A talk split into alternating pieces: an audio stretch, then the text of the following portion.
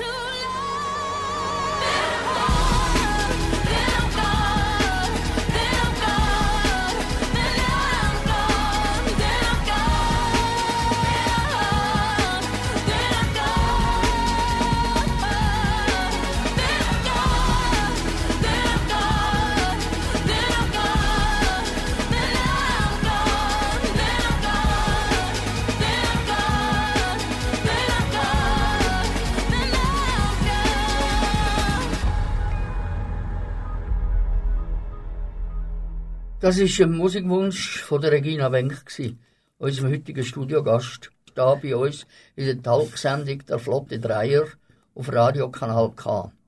Zusammen mit dem Dölf schauen wir jetzt zurück auf den spannenden Lebensweg von unserem Gast, der Regina Wenk. Ja, Regina, du leitest jetzt den Berghof Aarau.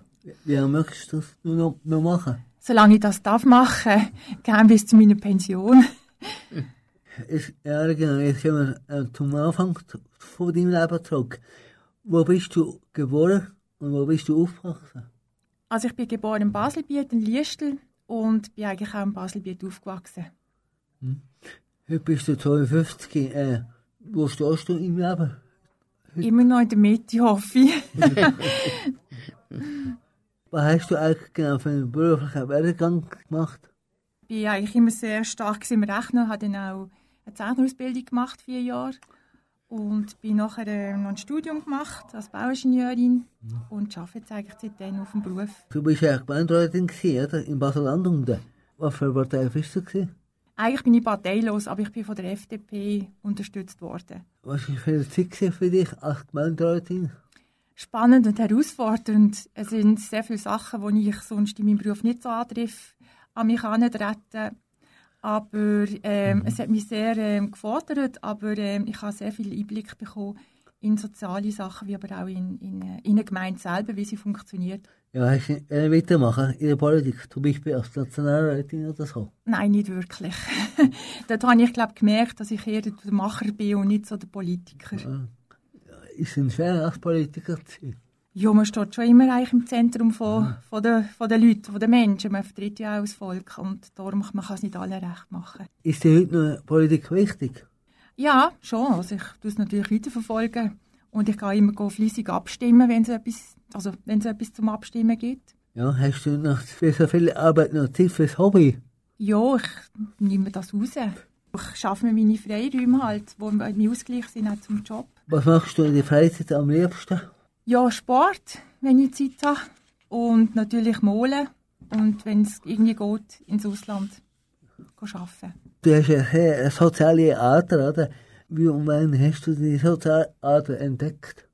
Ähm, das war 2000, und 2000 gesehen, wo in Gondo das Unglück passiert ist mit der Mutter, die ins Dorf äh, gekommen ist.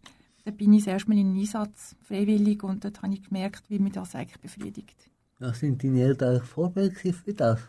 Oder nicht? nicht wirklich, nein. ja, die Regina Wenk hat als junge Frau schon immer humanitäre Hilfe leisten. Das hat sie schon immer angezogen wie ein Magnet. Auch für Sprache hat sie sich schon sehr früh interessiert und darum hat sie als sehr junge Frau schon Englisch gelernt. Mehr dazu gehören sie in ein paar Minuten da auf Radiokanal K. Aber zuerst hört mir noch ein Lied. Auch der eins, wo uns unser Studiogast Regina Wenk für uns ausgesucht hat. Wie heißt es? Loreen Euphoria. Kannst du uns im Publikum kurz erklären, was für dich das Lied verbindet? Ähm, ich finde es einfach ein sehr schönes Lied. Es, es tut ein bisschen, so ein bisschen den Mensch und die Facetten, die es hat, ausdrücken.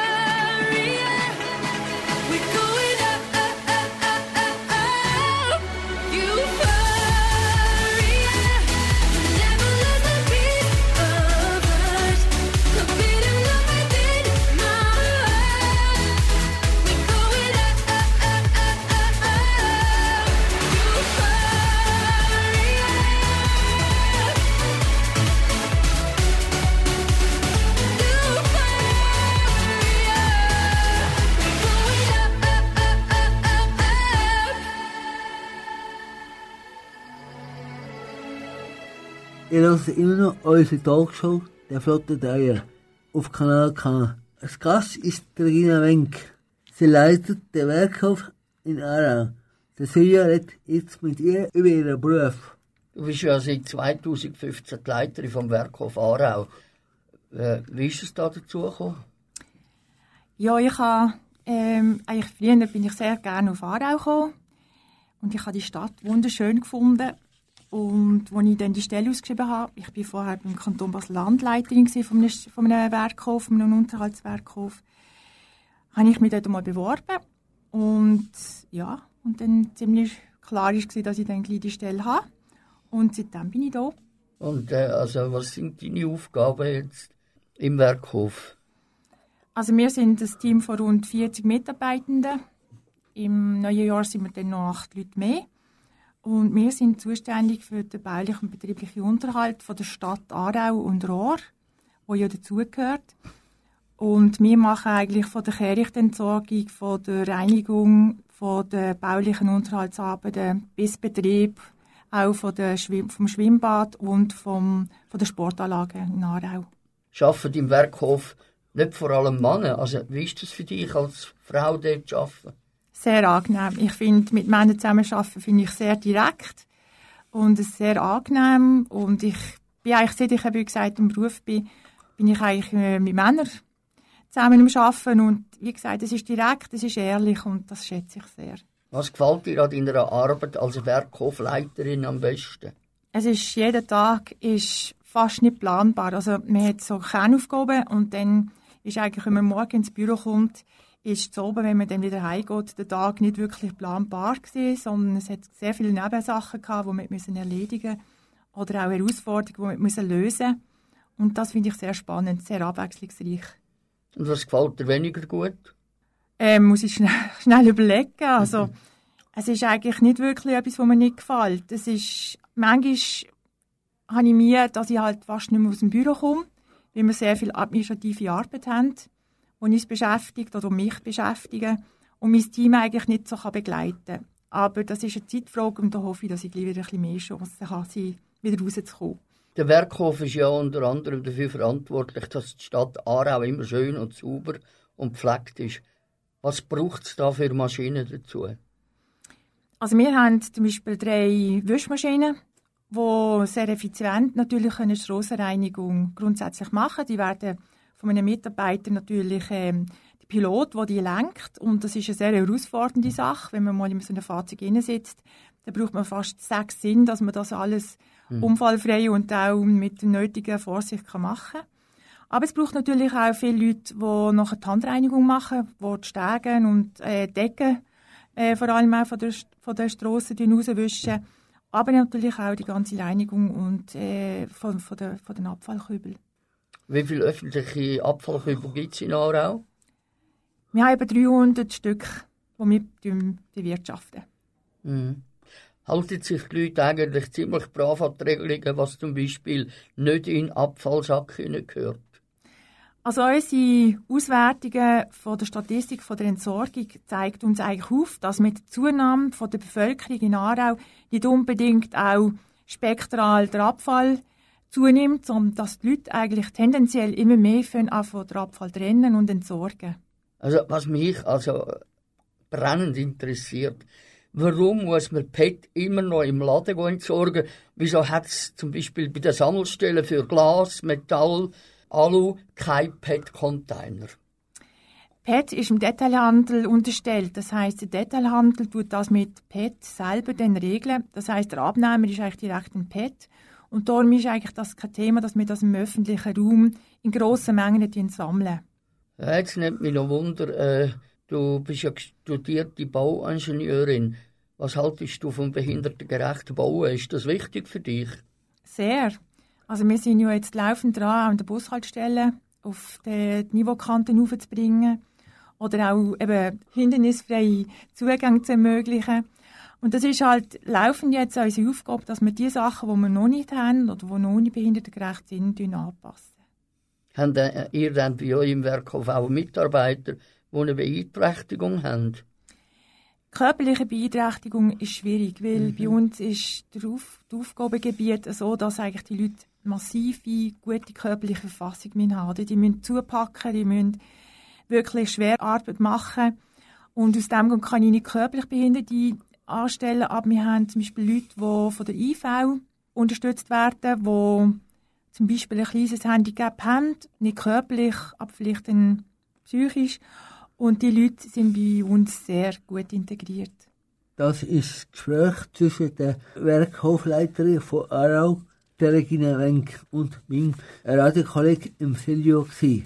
Im dritten und letzten Teil von der Sendung werden wir den Fokus noch auf einen ganz anderen wichtigen Teil im Leben von unserem Studiogast richten.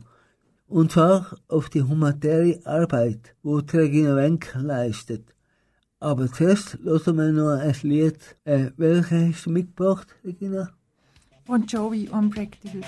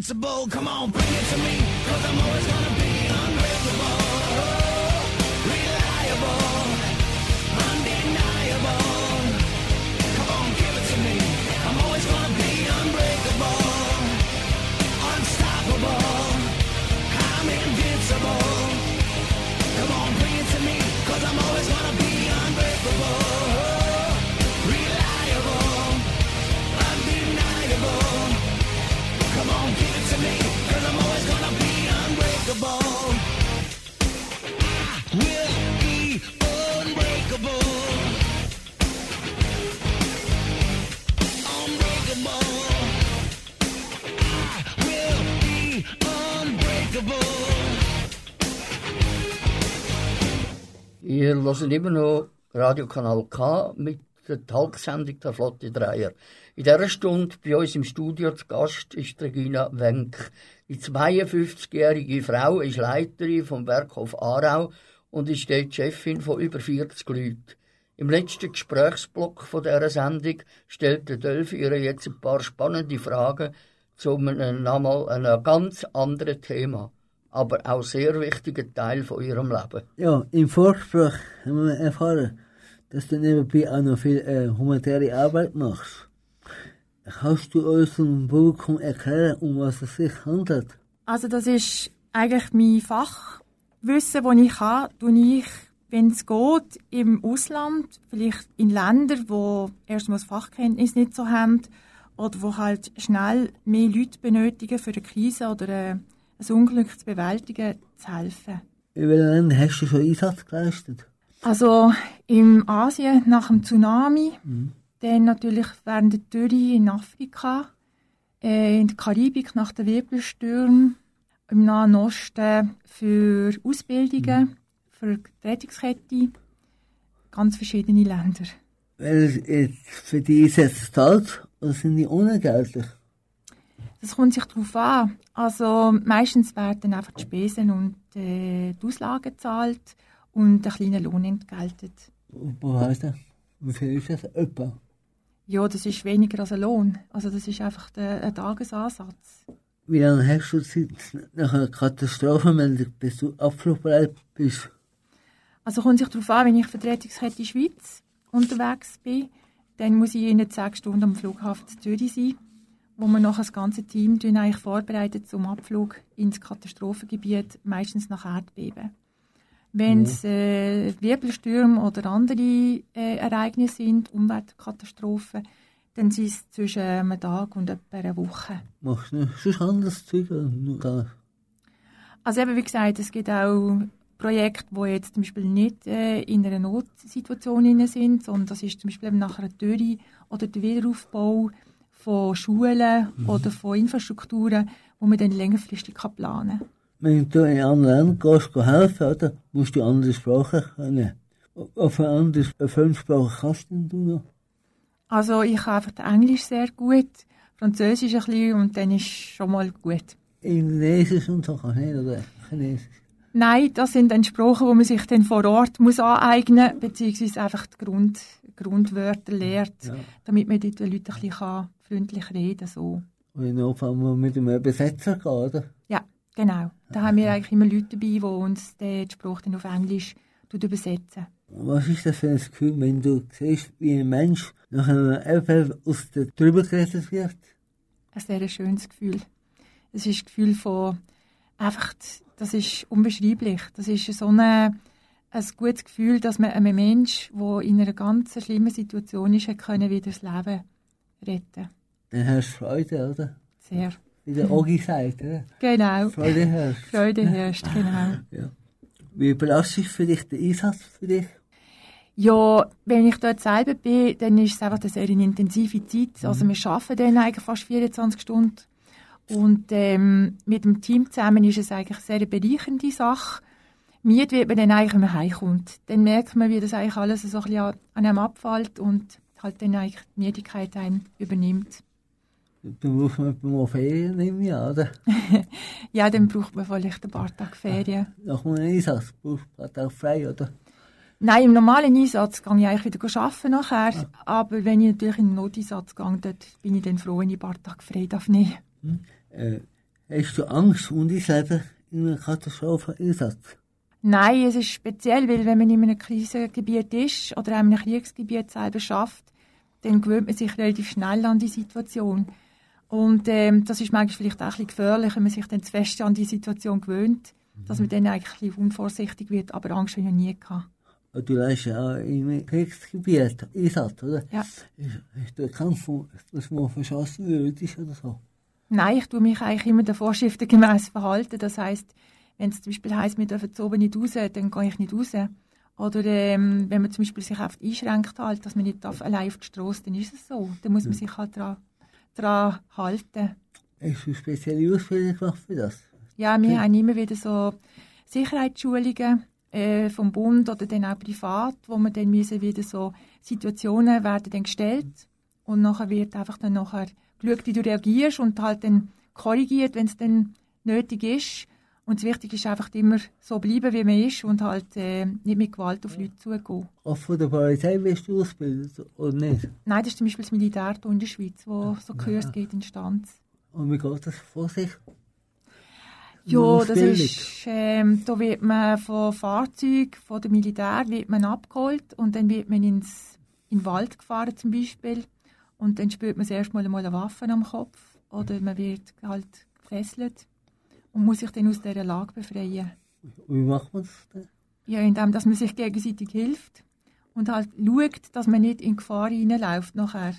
Bist du auch äh, vorbereitet auf Entführung und so, oder nicht? Genau, das ist dort auch so. Genau. Wie geht das von sich? Erzähl mal. Also es ist ja so, dass man eben dort geknebelt wird oder gefesselt wird und dann eigentlich dann mit den Leuten muss man ja dann irgendwann reden, also man muss mit den Leuten äh, irgendetwas wollen sie meistens und dann halt mit den Leuten sehr neutral und sehr äh, zuvorkommend umgeht, aber halt sich auch abgrenzt. Wie ist das für dich persönlich, wenn du so nach mit dem Tod zu tun hast? Ja, es beschäftigt manchmal natürlich. Also wenn man natürlich äh, in einem Kriseneinsatz ist oder auch in einer Nothilfe, dann sieht man Menschen, die bedürftig sind, die zum Teil alles verloren haben oder wirklich äh, auch Menschen verloren haben von ihrer Familie oder von ihrem näheren Umfeld. Und das ist natürlich etwas, was einem selber sehr beschäftigt. Aber mit Gespräch und mit guter Zuversicht eigentlich dann nachher kann auch wieder ein bisschen, ein bisschen Lebens Lebensweg zurückgeben. Also, du hast ja gesagt im Vorgespräch, du hast schon Leichen gesehen. Wie ist das? Äh, Leichen gesehen? Ja, also eine Leiche zu sehen in einem Krisengebiet ist wahrscheinlich anders, als wenn man jemanden kennt, der stirbt. Aber es ist natürlich, es beschäftigt einem sehr. Ähm, man ist traurig, wenn man dem Menschen vorher nicht helfen konnte. Aber auf der anderen Seite muss man sagen, ist es auch für die Familie, die die natürlich suchen, die die vermissen, eine gewisse, eine gewisse Klärung, dass die Menschen effektiv halt gestorben sind. Ist denn das äh, die erste Begegnung mit dem Tod gewesen, oder hast du schon vorher mal jemanden tot gesehen? Nein, also im Einsatz nach dem Erdbeben in Padang war das eigentlich mein erster Einsatz, gewesen, also meine erste Erfahrung, mhm. die ich hatte mit Menschen, die gestorben ja. sind. Ja, ja. Also die Leichen stinken wahrscheinlich auch ein bisschen, oder? Was macht da dagegen? Nichts eigentlich. Also es ist so, wenn man das schmeckt, also ich habe das erste Mal da geschmeckt und habe zuerst nicht genau gewusst, wie ich das muss einordnen muss, ähm, ist da bestätigt natürlich worden und ähm, in dem Moment kann man nichts machen. Also man muss sich wieder ein bisschen daran gewöhnen. Und ähm, ja, das ist dann die Situation. Hast du nicht mehr? Hast du überhaupt Essen? Und so? Also Essen ist kein Problem. Aber ähm, der Geschmack ist natürlich heute noch präsent. Also wenn ich das wieder schmecke, dann, dann weiss ich, dann habe ich das Bild von mir. Und das ist natürlich etwas, was man nicht einfach wegstecken kann. Und das geht in dich rein, der, der, der Geruch von dem, dem ja, sehr, ja. Und eben, man kann dann auch meistens nicht duschen, oder? Weil das ist, äh, im Einsatz ist wirklich einfach zu arbeiten. Dort, dort ist die Zeit, wo wichtig ist, dass man die Leute so schnell wie möglich findet, damit sie vielleicht noch überleben können. Und darum ist wirklich jede Stunde eigentlich, die zählt. Und das muss man einfach schaffen. Ja. Wie gehst du mit deinem eigenen Tod um? In dem Moment? Ähm, mit meinem eigenen Tod. Also mhm. ich ich denke nicht an das eigentlich. Ich denke dann an den Moment, dass ich dort will helfen und ja. Ja, wo sind deine Ängste größer, in der Schweiz oder im Ausland? Das ist egal. Also ich sage mir immer, wenn ich im Ausland irgendetwas wird passieren, würde es mir vielleicht auch in der Schweiz passieren. Also ich sehe da keine Grenzen. Ich denke, ähm, jeder Mensch, wenn er aufsteht und wenn er ins Bett geht, geht ein gewisses Risiko ein. Der geht es einem extrem gut, oder? Und im Ausland ist nicht so der Fall, oder? Wie gehst du mit den Diskrepanz um, mit dem Luxus, den wir da haben? Ich denke, jedes Land oder jedes, jedes Volk hat so ihre Privilegien. Also, als ich in Afrika gesehen bin, zum Beispiel an der Grenze zu Äthiopien oder zu Somaliland, dort ist es so gewesen, dass eigentlich die Leute sehr stolz sind. Sie ja. leben mit der Natur. Sie sind viel mehr im Einklang mit der Natur. Sie hängen natürlich auch mehr an, ihnen, an der Natur und an ihren Lebensgrundlage. Das sind vor allem dann halt Tiere oder ihre Familie. Und das ist eben noch schön. Also die leben ganz anders. Ich denke, vielleicht sind sie manchmal reicher als wir. Vor, Im Vorschlag hast du noch eine Geschichte von einer Frau mit dem Kübel bei dir. Ja, also ich war eben mhm. im Einsatz. Gewesen, und zwar nach dem Hurricane Irma und Maria letztes Jahr. Und äh, ich bin von einer Katastrophe in die nächste gekommen, weil ja. nach der Irma bin ich da in Antigua. Da haben wir Nothilfe gemacht von den Leuten, die ihr alles verloren haben, also ihr Dach über dem Kopf. Und nachher ist dann, ein paar Tage später ist dann Maria gekommen, das war auch wieder eine starke Wirbelstunde, Stärke 5. Ich bin dann auf Domenica, wo die ganze Insel zerstört worden ist. Die Menschen sind obdachlos geworden, wir hätten ihnen Nothilfe gemacht. Ja, nach vier Wochen so intensiver Zeit bin ich heimgekommen. Ja. Und äh, als ich dann wieder am Arbeitsplatz war, hat sich dann eine Frau gemeldet, die wo, wo gemerkt hat, dass äh, ein Kübel nicht geleert worden ist. Und dann habe ich mir merken, dass ich wieder in die Realität zurück bin, halt in Aarau. Und das ist okay. Ja. Aber es ist halt hier auch ein Problem. Also da, da sind halt eben unsere Empfindlichkeiten verschieden. Wenn du dann gehst und wenn du keinen Einsatz hast, du bist bei der Ferien oder so? Also im Moment genieße ich es in der Schweiz, weil wenn ich so viel unterwegs bin, bin ich nicht so mehr hier zu haben, um zu reisen. Aber wenn ich natürlich äh, in die Ferien kann gehen mhm. und länger gehe, dann finde ich es schön, wenn ich auf das Land anschauen zum Beispiel im Norden, ja. Irland oder dann im Süden, oh, in ja. ein Land, wo nicht so viele Leute sind. Dann wünschen wir dir viel Freude auf deiner nächsten Reise. Woher das auch immer fährst. Herzlichen Dank, Regina, dass du bei uns im Studio bist und aus deinem interessanten Leben erzählt hast. Wir hören jetzt noch einen letzten Wunsch-Song von dir. Was hören wir für ein Lied? Bon Jovi Dirty Secret.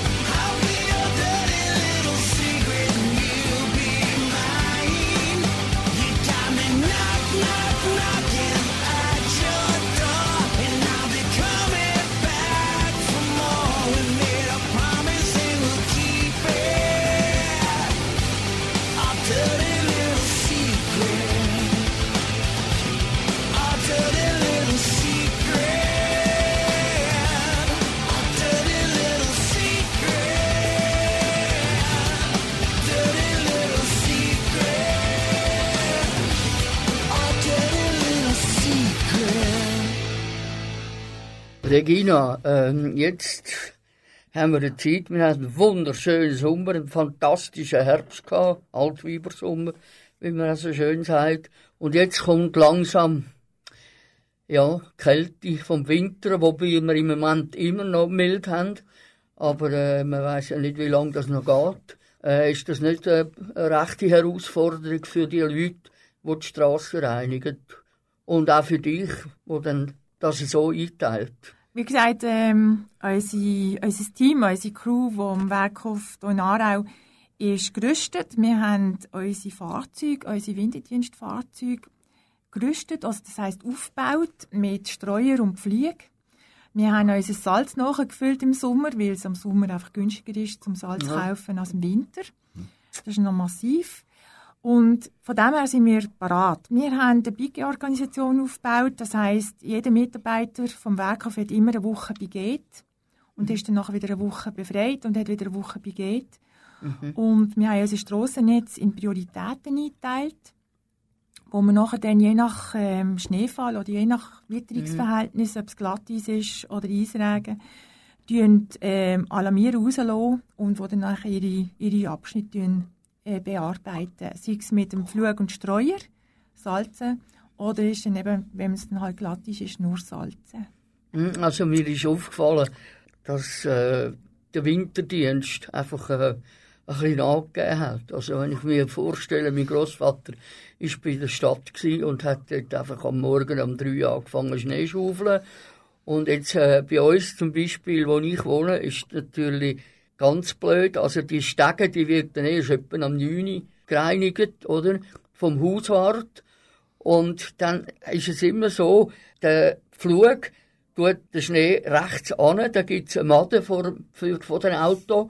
Und der andere Flug vom Trottoir tut es auch richtig so, also man muss richtig über Dings reinsteigen. Mhm. Ähm, Wäre jetzt das nicht eine gute Idee, einfach vielleicht all vier, fünf Autos wenigstens einen Weg pfaden, dass man nicht muss über die Häufer hineinsteigen muss. Es kommt sich halt immer auf den Schneefall selber drauf an. Wenn es zum Beispiel auf kurze Zeit massiven Schneefall gibt, dann müssen wir halt unsere Prioritäten klar auf die Kantonsstrasse oder auf die Hauptachse richten. Oder? Das mhm. heisst, dass wir auch Sanität, Feuerwehr, Zufahrten zu Spitälern und, und, und können gewährleisten oder sicherstellen. Ja. Und dann Detailarbeiten wie zum Beispiel eben Stege oder Durch Durchgänge oder Zugänge werden dann in zweiter oder dritter Priorität gemacht. Und ähm, da tun wir natürlich auch auf die Bevölkerung appellieren, dass sie vernünftig sind und uns halt auch mithelfen, wenn es mal zu einem wirklich starken Schneefall würde kommen, mhm. dass man das Verständnis dafür hat. Ja. Wir sind bemüht, dass wir unser, unser Netz auch jetzt mit Stegen und Zugängen in einer, in einer gewissen Zeit können frei halten ja, ja. Gut, das ist klar, bei uns ist da der Hauswart zuständig, oder? Mm. Für die Stegen, oder? Aber eben nur, nur für die Stegen, oder? Und, äh, aber auf dem Trottoir selber ist dann links Matte zum Auto und äh, auf der Straße rechts Matte zum Auto, oder? Man muss wirklich drüber reinklettern. Und ich, für mich ist der Winter ganz etwas Schlimmes. Und ich denke eben auch an die Leute, die müssen, äh, Container leer, ist das sicher, die haben sicher etwa fünf Schichten an, dass sie nicht frieren, oder in einem harten Winter. Also jetzt ist ja mild, ist ja 12 Grad, aber äh, wenn es dann unter Null wird, ist es mühsam. Ich staune recht, dass unser Team das so hernimmt, dass auch jetzt, wenn es regnet oder eben es kalte Temperaturen gibt, unsere Leute, die draußen arbeiten müssen, sich dementsprechend anziehen. Und wenn sie natürlich Bewegung haben und arbeiten, dann haben sie warm. Okay. Und wir sind natürlich dazu beruht, dass sie, wenn sie reinkommen, einen guten Kaffee bekommen, etwas Warmes bekommen mhm. und auch wieder sich können aufwärmen Schön. Ja, ich habe mal gehört, dass Salz nicht gut ist für die Straße. Was gibt es denn für alternative Sachen? Wo können Sie streuen? Also, heute sind wir eigentlich da, dass wir die Sohlen einsetzen. Das heisst, das ist eigentlich schon gelöstes Salz wo 30 Prozent mhm. gelöst wird im Wasser. Das tut man, kann man äh, roh applizieren, aber auch mit dem Fichtsalz zusammen, damit es schneller taut. Also das heißt, es braucht dann weniger Salz für das Gleiche zu bewirken. Mhm. Ähm, das braucht aber spezielle Einrichtungen und die sind wir im Moment dran, um die aufzurüsten. Und was gibt es noch für Alternativen? Du bist bekiesen, oder? Käse gibt es ja, das braucht man zum Teil noch bei Chaussierungen, wenn es glatt wird auf den Chaussierungen. Aber das Was ist ist halt? So Serien? das ist oft ein, ein Merkelweg oder ein, ein gesteinter Fußweg. Ähm, es ist einfach so, dass Käse oder eben Split halt nicht umweltfreundlich ist, weil das muss man nachher wieder zusammennehmen und das ist nachher belastet mit Feinstaub und das ist auch nicht wirklich gut. Es ist eigentlich alles halt wirklich in der Konzentration für die, für die Umwelt nicht wirklich positiv, aber Salz ist immer noch das, was man am besten abbauen kann. Aber ich finde, ist nicht gut für die Straße. Die Straßen gehen ja auch kaputt. Mit dem Salz, oder? Sehr alte Strassenbeläge leiden natürlich unter der Kälte vor allem. Nicht eigentlich unter dem Salz, sondern unter der Kälte. Die rissen und das Wasser geht dann natürlich in die Ritzen rein und sprengt dann eigentlich nachher den Belag. Ja, Salz ist ja aggressiv, oder? Und Genau. Aber wie gesagt, es ist eigentlich mehr der Tau und der Gefrierprozess, wo die Strassen, die alt sind, die rissen und halt auseinandergehen. Kann man da nicht besser Beton machen, oder? Irgendwie besser teeren, dass es kein mehr gibt, oder so. Das hat man früher nicht gemacht. Früher hat man viel mehr Betonstrassen gebaut. Das ist aber eine Herausforderung für die Wegleitungen. Oder? Wenn es mal einen Wegleitungsbruch gibt oder irgendwie Ah, ja. eine Erweiterung, dann gibt das eine gröbere Sache, als wenn man einen Strassenbelag muss aufreißen oder äh, sanieren sind ja auch zwischen Verleitungen und so. Ja, eben genau die, Wa- die Wegleitung, also die Wasserleitung, Kanalisationsleitung oder auch äh, Strom oder auch das Telefon, liegt ja alles in eurer Infrastruktur von der Strasse. Und die muss man halt immer wieder anpassen. Das Leiden-Thema kennen wir alle. Ja, aber die können- die ja kaputt, oder? Die Leute Genau. unter dem Motor, wenn es äh, salzig ist, oder? Genau. Also, äh, ich habe mal gesehen, dass es da wirklich also auch Pflug gibt, wo dann das, den Schnee aufsaugt und hinten, äh, hinten blasen in einem Behälter. Wäre das nicht viel äh, einfacher für die Automobilisten, die dann müssen den Schnee von dieser Mode also befreien, dass sie überhaupt können ins Auto einsteigen Oder ist das einfach äh, teuer? Kommt das teurer? Also es ist erstens mal teuer und zweitens ist es natürlich nicht wirklich logisch, dass man also der, der Schnee auflädt und nachher wieder neu anders stehen nicht Ja, ist auch oder? wieder wahr. Sondern man lässt ihn eigentlich dort, wo er ist. Man tut ihn vielleicht auf die Seite schieben, aber man lässt ihn dann eigentlich wieder mit dem Tauen eigentlich wieder in, in die Entwässerung rein. Also, liebe Zuhörerinnen und Zuhörer, das ist es wieder mal gewesen von unserer Talkshow der Flotte Dreier mit der 52-jährigen Regina Wenk, der Leiterin vom Werkhof Aarau.